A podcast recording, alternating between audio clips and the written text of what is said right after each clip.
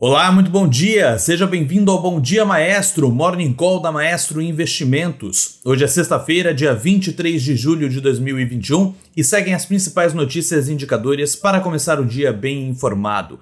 Bolsas de valores da Europa e os futuros das bolsas de Nova York continuam se recuperando da queda repentina na segunda-feira, principalmente por conta da repercussão da temporada de resultados das empresas. Hoje, no Brasil, os olhos do mercado estão voltados para a divulgação do IPCA 15, referente ao mês de julho, índice considerado uma prévia da inflação, que foi divulgado agora há pouco às 9 horas da manhã. Também devem repercutir bastante hoje as mudanças políticas anunciadas pelo presidente Jair Bolsonaro, como a confirmação da ida de Ciro Nogueira para a Casa Civil e a recriação do Ministério do Trabalho, agora rebatizado para Ministério de Emprego e Previdência assim como a fala de Braga Neto negando ameaças às eleições de 2022 caso não seja aprovado o voto impresso.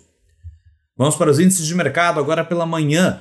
Tóquio está fechado por conta de feriado local, mas Hong Kong fechou em queda de 1,45% e Xangai também fechou em queda de 0,68%.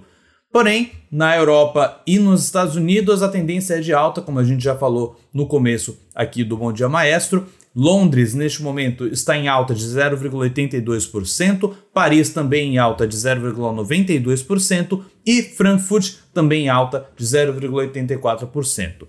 As bolsas de Nova York, os futuros de Dow Jones estão em alta de 0,44%, S&P 500 alta de 0,47% e Nasdaq alta de 0,5%.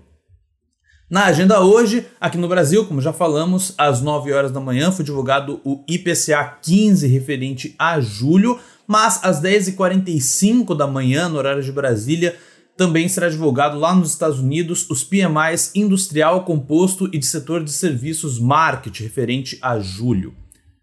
Vamos para o destaque internacional. O governo chinês tem estudado a possibilidade de aplicar penas mais fortes sobre o aplicativo de caronas Didi, o equivalente ao Uber no país asiático, segundo informações da Bloomberg.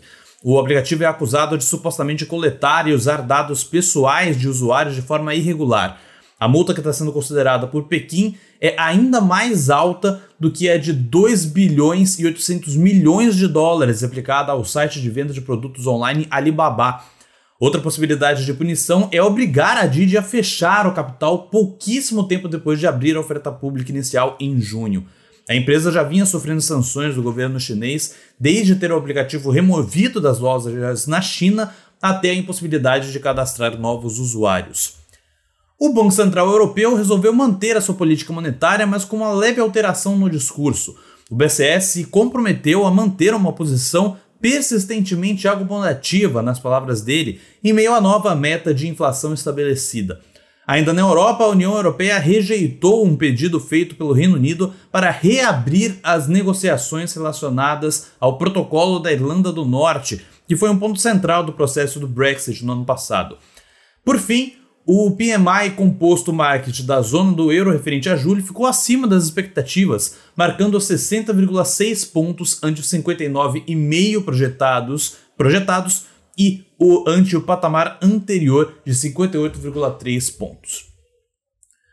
Destaque local: no Brasil, todos os olhos do mercado estão voltados para a divulgação do IPCA 15 referente ao mês de julho, divulgado pelo IBGE às 9 horas do horário de Brasília. Há uma expectativa de alta de 0,64% em comparação com junho e de 8,5% em relação ao mesmo período do ano passado.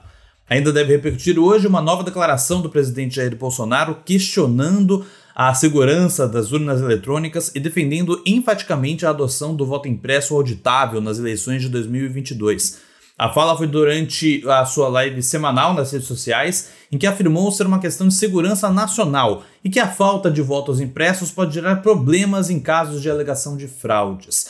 Ainda nesse tema, o general Walter Braga Neto, ministro da Defesa, negou que tenha dito ao presidente da Câmara dos Deputados, Arthur Lira, do PP de Alagoas, que não haveria eleições no ano que vem caso o voto impresso não fosse adotado.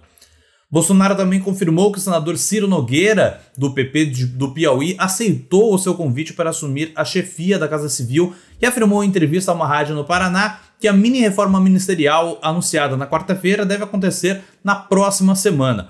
Com a indicação de Nogueira para a Casa Civil, o general Luiz Eduardo Ramos será realocado para a Secretaria-Geral da Presidência. E Onix Lorenzoni, que é o atual chefe da pasta, vai assumir o Ministério do Emprego e Previdência, criado a partir do desmembramento do Ministério da Economia. Por fim, o deputado Celso Sabino, do PSDB do Pará, relator da reforma do imposto de renda na Câmara, afirmou que vai discutir com o ministro da Economia, Paulo Guedes, a instauração de um tipo de seguro aos governos locais para evitar perdas no repasse de recursos do Fundo de Participação dos Estados, o FPE, e do Fundo de Participação dos Municípios, o FPM, nessa etapa.